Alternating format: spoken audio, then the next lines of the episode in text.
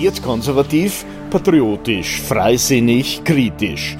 Der Zurzeit-Podcast mit Werner Reichel. Die verheimlichte Migrationswelle. Österreich erlebt nach den Jahren 2015 und 2016 gerade eine zweite Rekordeinwanderungswelle.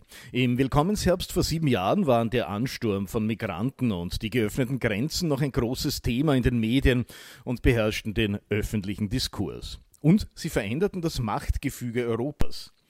Als Reaktion auf die exzessive Open-Border-Politik des politmedialen Establishments kamen in ganz Europa patriotische und rechte Kräfte an die Macht. Man denke an Matteo Salvini in Italien oder die türkisblaue Regierung in Österreich.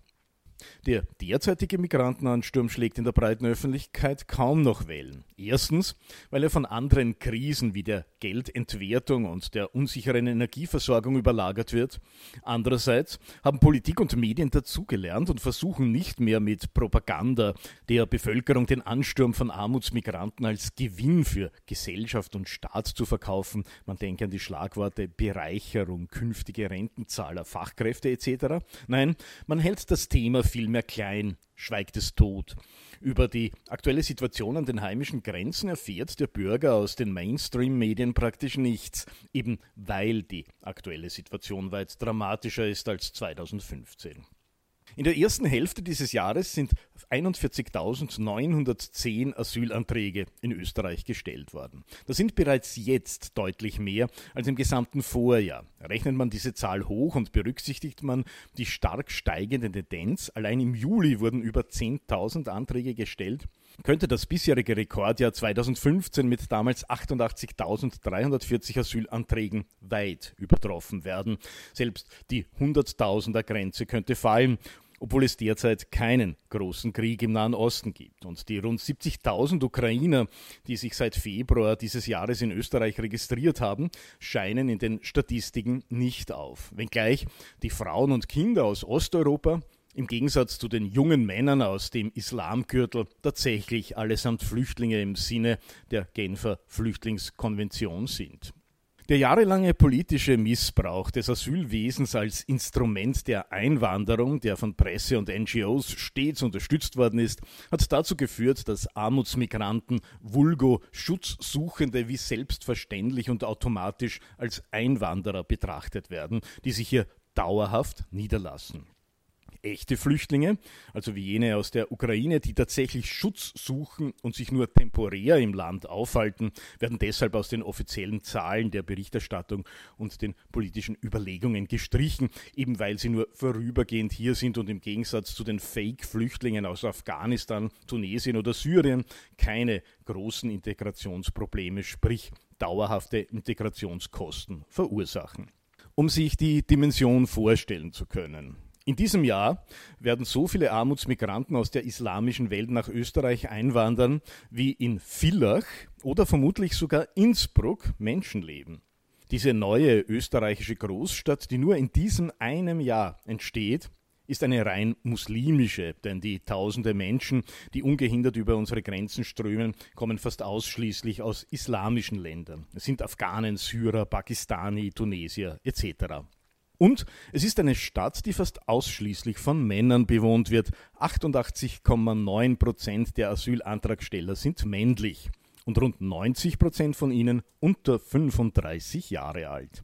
Dass ausgerechnet junge Männer und nicht Frauen, Kinder oder Alte die am schutzbedürftigste Gruppe einer Gesellschaft sein sollen, finden linke Willkommenspolitiker aller Parteien nicht sonderbar. Klar, Ihnen ist jeder willkommen. Es geht ja beim Asylwesen eben nicht um Schutz, sondern um dauerhafte Zuwanderung. Abgeschoben werden außereuropäische Schutzsuchende nur in den seltensten Ausnahmefällen, egal ob sie einen Asylstatus erhalten haben oder nicht. Selbst Kriminelle dürfen in der Regel hierbleiben und dürfen sich auch noch über einen Klimabonus von Ministerin Gewessler und Vizekanzler Kogler freuen. Österreich lässt im großen Stil junge muslimische Männer ins Land. Mit Ausnahme von Zypern, das einen europäischen Sonderfall darstellt, hat kein anderer EU-Staat seine Einwanderungsschleusen derzeit so weit geöffnet. Nicht einmal das linke Sozial- und Multikulti-Paradies Deutschland, das 2015 alle Einwanderungsrekorde in Europa gebrochen hat. Im ersten Quartal dieses Jahres hat Österreich pro 100.000 Einwohner 121 Asylwerber aufgenommen. Das sind doppelt so viele als in Deutschland und mehr als in jedem anderen EU-Land, exklusive Zypern. Zum Vergleich, in Litauen Polen, Estland, Portugal, Lettland, Tschechien, der Slowakei und Ungarn sind im ersten Quartal weniger als zehn Asylanträge pro 100.000 Einwohner gestellt worden. Der EU-Schnitt liegt bei 45. Das heißt, die österreichischen Zahlen sind fast dreimal so hoch wie in der gesamten EU. Diese Zahlen belegen eindeutig, dass die aktuelle Situation in Österreich politisch gewollt ist. Schließlich sind andere EU-Länder in der Lage, die Zahl der Asylanträge niedrig zu halten.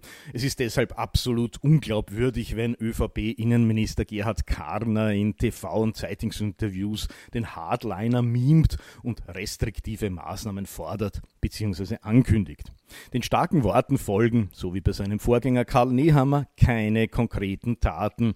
Es ist reiner Theaterdonner. Vom grünen Koalitionspartner und dem grünen Bundespräsidenten, die seit Jahren gemeinsam mit ihren NGO-Freunden für offene Grenzen, Islamisierung und gegen jede einzelne Abschiebung kämpfen, erwartet sich der Durchschnittsbürger ohnehin nicht, dass sie in seinem und im Interesse des Landes handeln.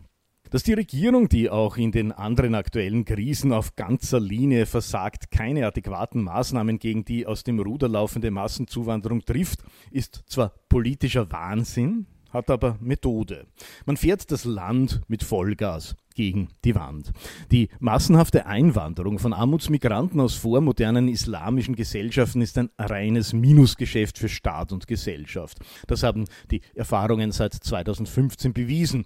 Die Kosten und Folgekosten dieser Politik sind astronomisch hoch, ihre Schäden für Staat und Gesellschaft irreversibel. Die offiziellen Zahlen, also die direkten Kosten für das Flüchtlingswesen, sind nur ein unbedeutender Teil der anfallenden Gesamtausgaben. Berücksichtigt man die zusätzlichen Belastungen und Ausgaben im Bildungsbereich, im Gesundheitswesen, im Städtebau, in der Justiz, im Strafvollzug etc., kommt man auf astronomisch hohe Summen, die das Land in sinnvolle zukunftsrelevante Bereiche investieren könnte. Könnte. Österreich kann sich solche enormen Kosten angesichts der aktuellen Entwicklungen und anderer linksideologischer wohlstandsvernichtender Projekte wie etwa der Energiewende ohnehin nicht mehr leisten. Der Kollaps des Umverteilungsstaates ist nur noch eine Frage der Zeit. Die jährlich steigenden Ausgaben, die die Massenzuwanderung verursacht, sind keine nachhaltigen Investitionen in die Zukunft, sondern eine Art Schutzgeld, mit der sich der Staat den sozialen Frieden im Land immer teurer erkaufen muss ist er dazu aufgrund der aktuellen Entwicklungen, sprich Geldentwertung, Rekordschulden, Energiepreise etc., nicht mehr in der Lage, stehen uns brutale Verteilungskämpfe ins Multikulti-Haus. Dann wird der SPÖ-Wahlkampfslogan Hol dir, was dir zusteht, eine ganz neue Bedeutung bekommen. Wird konservativ, patriotisch, freisinnig, kritisch. Der Zurzeit Podcast. Kommentare, Analysen, Interviews, Berichte. Jede Woche neu mit den Journalisten von Zurzeit.